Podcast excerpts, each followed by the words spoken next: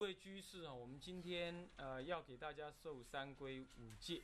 那么呢，其实三归五戒啊，就是皈依为本啊。那么呢，再来就是受五戒，要了解五戒的意义啊。那么受戒的意义、价值。那么这个呢，是作为一个佛教徒一个最开始、最根本的那个啊知见。这个知见建立了哦。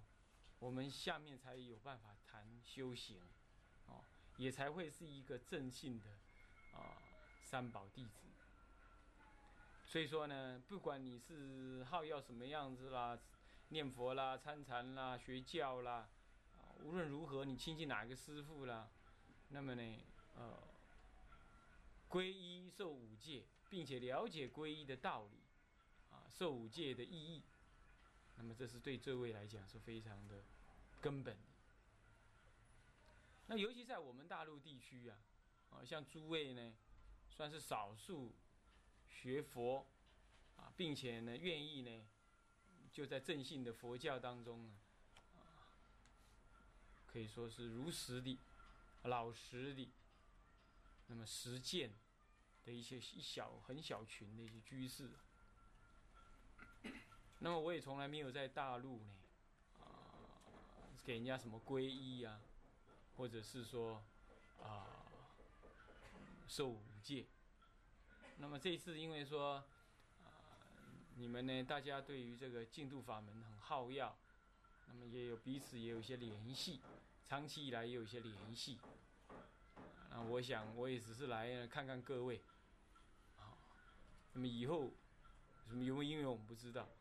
不过看看各位的情况之下呢，你们希望说能够三归五戒啊，那么我们就勉强呢，也是方便的给大家呢受三归五戒。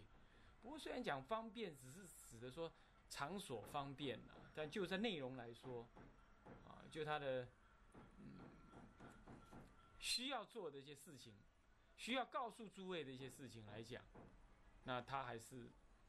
我们还是一样，就像在台湾一样哈，跟大家讲的是没有什么差别，内容也一样的，该告诉诸位的还是要告诉诸位，啊，这点呢，啊，大家能了解。呃，关于皈依，我刚刚已经略略说明了，啊，皈依呢是一个佛教徒。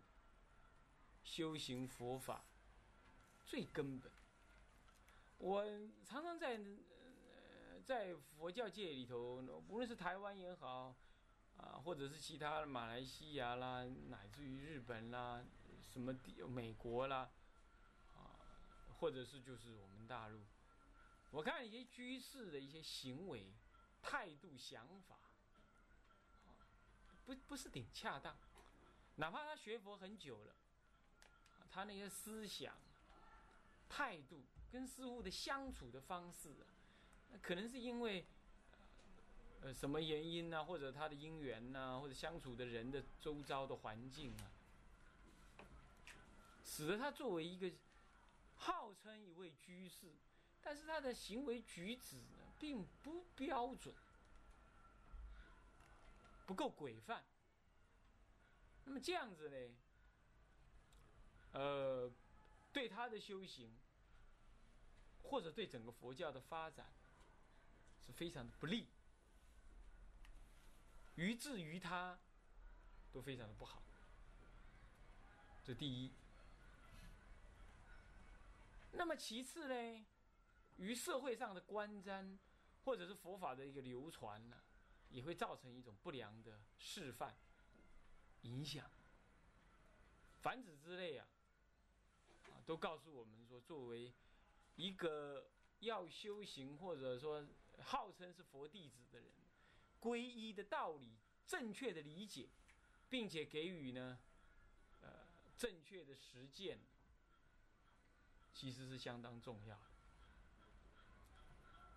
那我们大陆的佛教正起于处于一个复兴的状态，我想这个应该没有什么好。会员的事实就是这样，啊，那么在这种情况呢，它充满了机会，因为过去不好的地方，它可以给改变，一笔勾销，我们从头来。但是呢，它也充满着危机，因为你如果没有立定好的种子，那么它就一错万错，差之毫厘，失之千里，那就全部错光了。那要是皈依的这个基本都错了，那你的其他的修行，你说法门要什么兴盛，那都是很难的。我们今天可以看到呢，这民国初年的时候啊，那有一些大居士啊，那些那些他写下来的文章啊，啊想法看法，哪怕他对佛教号称有贡献啊，印经啊，乃至于建立学校啊什么的，但事实上他对三宝的态度是暧昧，尤其是对僧宝呢是不恭敬。他说的一些话呢。哪怕他是所谓的呃一针见血，那都不属于一个在家居士可以说的，因为师傅还还在啊，还有师傅啊，那么呢，你这样子的一个批评啊，其实是对后来立下了不好的模范。那这就是什么呢？这就是一个佛教，佛教当时清朝末年的时候，其实是确实是很衰弱。那么呢，这个出家人知识水平呢，确实也有低落的嫌疑，而当时的佛教掌握在一些主要的少数的名声或者大德手里，而它终究是有限，它终究是分身还是乏术的。那么他也受的一些传统的教训教育啊，嗯，就好像信徒对他恭敬，这是。不可厚非，也确实的，嗯，应该。可是就这样而已。他看到的那些大德们所看到的弟子都是很恭敬的，因为他是大德，他相当有名、有修、有正。那所以大家对他恭敬，这样懂意思吗？那那就这样了。但是那种恭敬是依于人而存在的恭敬，就说哦，你有修行，你有道德，我恭敬你。但是并不是依于法，换句话说，他会分别的。那你是大和尚哦，我恭敬你；你有修有证，我恭敬你。可是其他的人呢？某某师、某某师，我就这样叫你了。然后呢，我我看你也不算什么样，你跟你你不过是剃度的出修道人，我是没有剃度的人。那我跟你拜一样的师傅，我甚至于跟你一样是师兄弟，像这类的思维。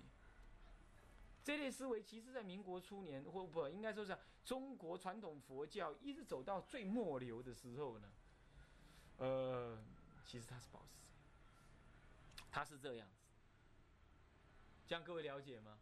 我我记得我刚出家的时候呢，我的师公啊，他也是大陆出家，然后到大陆到台湾去，呃，上祖下云老和尚，那他有一个弟子，在家弟子啊，也是。我们只能描述他，要我以一个出家的立场来描述他，他叫跋扈。他也理了一个光头，穿了一个什么呢？穿了一个类出家人的鞋子，也穿了一个唐装。唐装你们应该懂吗？啊，就是那古古典的唐装这样。那也是不是很接近那出家人的样子了？啊，挂个念珠。然后呢，这个我我师公办的佛七呢，他几乎都是他在负责。那哪有？当然参加，我师公有很多徒弟呀，在家徒弟哦。来的时候当然经过他的点名，他通过。然后呢，在在佛期过程当中呢，他负责佛期的管教啊，一些推行的一些一些制度，所以他也就很很高昂，觉得呢，哎，师傅呢，我跟师傅是在同一个战线底下呢，在弘扬佛法的，所以他讲起话来也特别大声。那后来我去出家了啊。那我，他亲近我师公，那我我是我师公的的徒弟的徒弟，那他看我是什么样子？那当然是认为你是晚辈啦，如何这般？啊，我剃度那一天呢，他就来表示呢庆贺一番。因为我在家，我大学生的时候，当然我就人家要我讲讲佛法，我不是要弘扬，我说跟人家研讨佛法。啊，所以他也多少听过，呃，是有这么一个人来出家，还表示庆贺。最后还讲了一句话：“说哎呀，师兄啊，恭喜你！”那我当场就给他难堪了。我说：“你叫我什么？你叫我师兄？等你剃了头了再叫我师兄。现在我就是你师傅，啊，然后呢，我就白他一阵子之后啊，啊，当然他就觉得很没趣。从今而后，我在我出家的那个常住啊，清凉寺六年当中，只要他跟他同修，同修应该你听得懂啊？你们这是不是也称为同修？就是我们早期你们说爱人，现在说老婆。那么呢，来的时候呢，呃，他就毕恭毕敬，但是那个毕恭毕敬是处于一种不得已的状态，或者是呃，他知道作为一个居士应该有的身份呢，我们不太清楚。但是我就告诉你说，台湾亦复如是啊。我的师公，大陆来的，其实他不是故意要把一个他的一个大大居士弟子啊训练成这个样子，而我怀疑他事实上在大陆时代，哦，我我们在你们说叫民国民国的时代，那个佛教呢，他已经他就认为居士就是这样子嘛，就这么教的嘛，他听话，你听我的话。你按照我的意思做，那就表示你恭敬三宝了，不是这样的，各位，不是这样的。你听不听我的话，这固然是很重要，因为我是你皈依师父，当然基本上你要你要皈依，并且找我来帮你皈依，基本上对我应该有起码的恭敬才对。啊，当然这是很重要的。可是你恭敬我，不代表你是一个正当的如法的居士。你必须恭敬三宝，三宝包括僧宝，你必须恭敬一切的僧宝，这点很重要。哪怕他的思想跟你看法不同，呃，甚至于呃呃，他说的一些话不符合佛法的道理，那你还是得要有对一个居士跟出家人应有的分际，你要分清楚，这样懂意思吗？就好像说。父母，父母当然有可能做错事，对不对？父母不是圣人，可是他是你父亲，他是你母亲，这种根本的关系是不会改变的。大义灭亲是另外一回事，但是你对他应有的恭敬，因你是他的儿女，这是应有的态度，这种是天子，这是必然存在的。啊，当然这样讲，并不代表着你不辨是非，不是这个意思，你还是要分辨是非。但是你是一个居士，对于一个不如法的师傅，你还是要保持一个基本居士的态度。我说的意思是这样，而这个态度是什么态度呢？就是默然。他不合法，那我就默然，我远离他而去，懂吗？可以的。但是你不必呢写文章到处骂他，或者结集力量呢准备对他做攻击，那这倒是不必要。懂意思吗？除非，除非这个天底下已经没有第二个师傅了，他是唯一一个出家人，那当然他错了，这佛法全错，那只好你要采取行动，不然你可以请别的师傅来告诉你你觉得正确的事情，这样懂意思吗？啊，我想这个，你从这个立场上，你就可以知道说我为什么那么注意皈依。接着就是五戒这件事情，为什么这么注意？因为如果弄错了，哪怕你对你所亲近的、恭敬的师父，啊，充满着诚恳、恭敬，那都不代表佛法兴盛。请注意啊！因此，作为一个正确的三宝弟子，你要的是一种无我的认知，对于三宝，对于三宝一种。真实的恭敬，而你要进行这种恭敬，你非得要了解什么呢？你非得要了解三宝的意义不可。如果你不了解这三宝的意义呀，哦，对诸位来讲的话，修行佛法呢是会有障碍的。好，那么不用关了，看关一遍一点点就好。嗯，哎，关好，有风会冷的哈。好。好，这样大家了解了。那么接下来呢我就要正式的跟大家讲了，皈依是什么样子的一个啊道理啊，它的意义啊是什么？好，那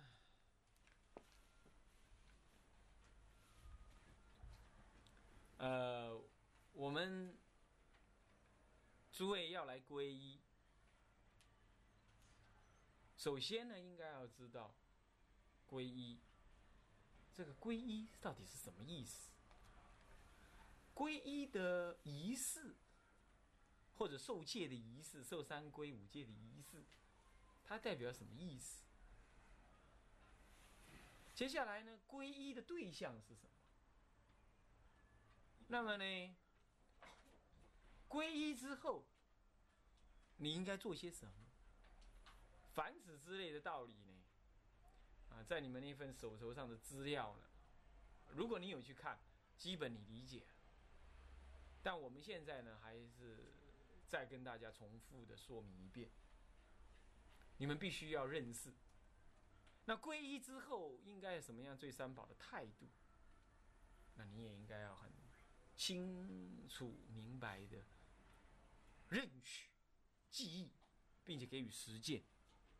唯有如此，你才是一个不至于在三宝门中、在佛门中造罪的居士。太多的居士在三宝门中造罪，因为他不懂。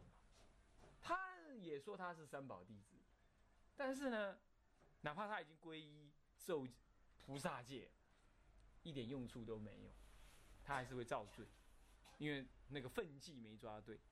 好，这样知道吧？好，首先我要说什么是皈依？归有返回的意思。归头的意思，归头也就是所谓的翻邪归正的意思。那么呢，有归头，有回返回的意思。归就回家嘛，不如归去那个归。那么依呢，有依循，有依靠的意思。那么，首先我们来解释一下什么叫做啊，什么叫做这个返回？返回，一类是身口的返回，一类是心意的返回，或者讲说你人生价值的返回。我们人生的价值是什么？我们从小到大，我们被告知，呃，我们生活或者是什么爱国家、爱民族、爱社会、爱自己、爱家庭、爱什么、爱什么、爱什么。然后你为了完成这些事情，你得要去学习种种的技能，或者是赚钱养家糊口，或者说你认为你会被认为说，哦，你会被告知说，人生的价值是什么呢？拥有一个家庭，并且拥有一些社会地位，并且拥有一些金钱，是不是这样子？这就是我们认为的人生价值，不管你的人生价值是大的或小的，哪怕你看那个三国时代，哦，他觉得什么，他应该要，嗯，呃，有的说替天行道，那么有的人说，呃，这个是当下的暴政，我应该把它推翻，那有人是说，啊啊，要要如何这般？总而言之啊。无论是哪一个想法，哪怕你的你的理想是最小，小到你只是安排你的家庭，你都得要记得，这一些都是依于你的自我的执着、贪爱。所以说你才怎么样？你生活的目的呢？无论是大或小，你都是为了自我的贪爱。自我的贪爱就是追求你的人生的财富。地位、名利，或者是甚至于大一点的话，追求所谓的啊社会上的什么价值。但是无论哪一种，你都要记得，它不过是满足了你自己的我执、自私。你看，嗯，家庭，家庭是什么意思？家庭事实上是你的爱心、你的爱染，你对另外一个异性的爱染。所建建立起来的一个私属的、封闭的、不为外人所侵略的一个什么内在的、以我为中心的一个爱情的一个单元体。那这个单每一个人都形成这种单元体，就形成了社会。那社会上每一个人的自我需要，就形成了社会的需要。那社会的需要，就形成了国家民族的需要。最后就形成了，那这个国家跟那个国家有个别的需要，所以就形成了国家跟国家之间的斗争。所以就这世间是不会安宁，不会安宁不在于国家不安宁，在于社会不安宁，社会互相会斗争，所以它推展到国家去。但是社会不社会会斗争，是因为人每一个人的自私贪爱，所以他无法无我。那这个时候，所以说人的一切的奋斗呢，其实最终的目的就完成了那个自我的需求。那么这个自我的需求呢，它夹杂了很多自私的思想，所以这个世间就永无宁日。那么在世间，在社会上，这种行为是必要的。为什么？因为这样才形成了一个社会的稳定状态。对不对？每一个人为自己的家庭奋斗，他就不会忙的去乱弄啊，干什么的？那因为了要自完成自己家庭的安稳，所以要遵守各种法律，是不是？所以社会国家得以安宁。但是这种安宁不代表你的生命安宁了。你的生命最后呢？不管你守法律守得多好，不管你替国家付了多少的呃汗马功劳，但是最重要的是你的生命最后的结束。你不知道要到哪里去。从古到今的一切哲学家、政治家、什么科学家、艺术家、什么家什么家的也好，都没办法告诉你，你对社会做的一切贡献完毕之后，那么你的生命会走向哪里？所以宗教不佛教，佛教到底告诉你什么？佛教并没有要违背或者轻视一切社会的价值、国家的价值。他是要进一步的告诉你说，弥补的告诉你说，社会国家他没办法告诉你，一切教育没办法告诉你的死亡之后是什么，你的生命应该落实在哪里的最后的落实点在哪里？那个点佛教要告诉你，所以请记得，佛教不会违背社会的一切价值，它是要辅助社会价值当中所不足的，那就是生命的价值。换句话说，如果你是老师，那么你佛教会教你继续做好老师。你是人家的父亲、人家的先生、人家的太太、人家的呃妻子、爱人、人家的儿女，他都会教你在你的份上扮演最好的角色。哪怕你是国家的领导人，他会教你扮演好你最好的角色。他不会叫你出事，他不会叫你去出家，他不会教你这样。然而，他会在这些之外再教你一件事情，那就是说。一切的身份都没有了，你临命终的时候，你的生命应该放在哪里？古人讲“万般带不去，唯有业随身”。所以，你对于一切的理想、一切的追求，最自私的，以及最有价值、民族意义的，那都好，那都好，但是终究不能够取代一种生命内在你要自己走的那条路，也就是。从来古来古来，无论是一切先圣先贤，当他死亡的时候，只有他自己去走那条路，对不对？是不是？没有人能够代替他走那条路，哪怕他对这个民族有多大的贡献，也没有人能代替他走那条路，对不对？所以说，我们只是要告诉你走哪一条路，归的意思就是这个意思。也就是说，你不要那只是往外找了，你应该回来找一条你生命中最安稳的路。那是什么呢？那是一条觉悟的路。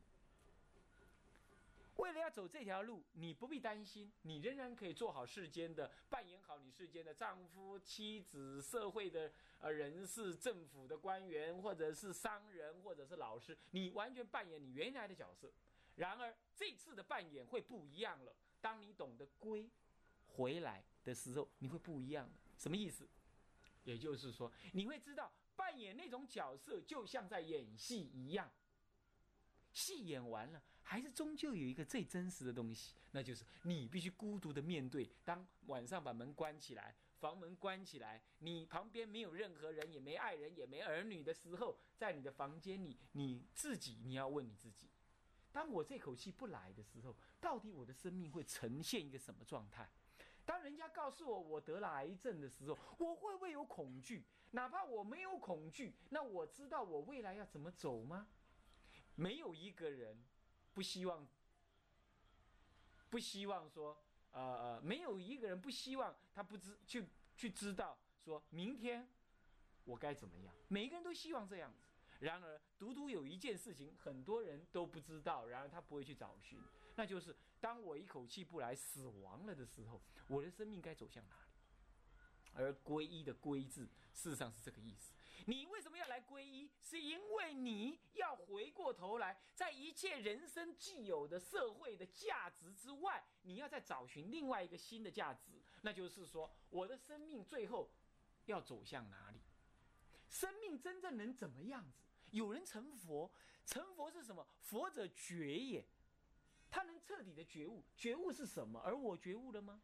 所谓归回来的意思，就是我不向外面追求名利，跟哪怕一切世间的价值，我追求完了之外，我去追求了之后，我还要再追求一件事，那就是我得要回来找寻我的觉悟。我内在的觉悟，这个觉悟不必要别人给我，是我自己会知道的。而当我得到了这个觉悟的时候，我的生命呢就没有恐惧。我的生命会知道生与死，我都知道怎么样子的过程。我安住在死生死当中。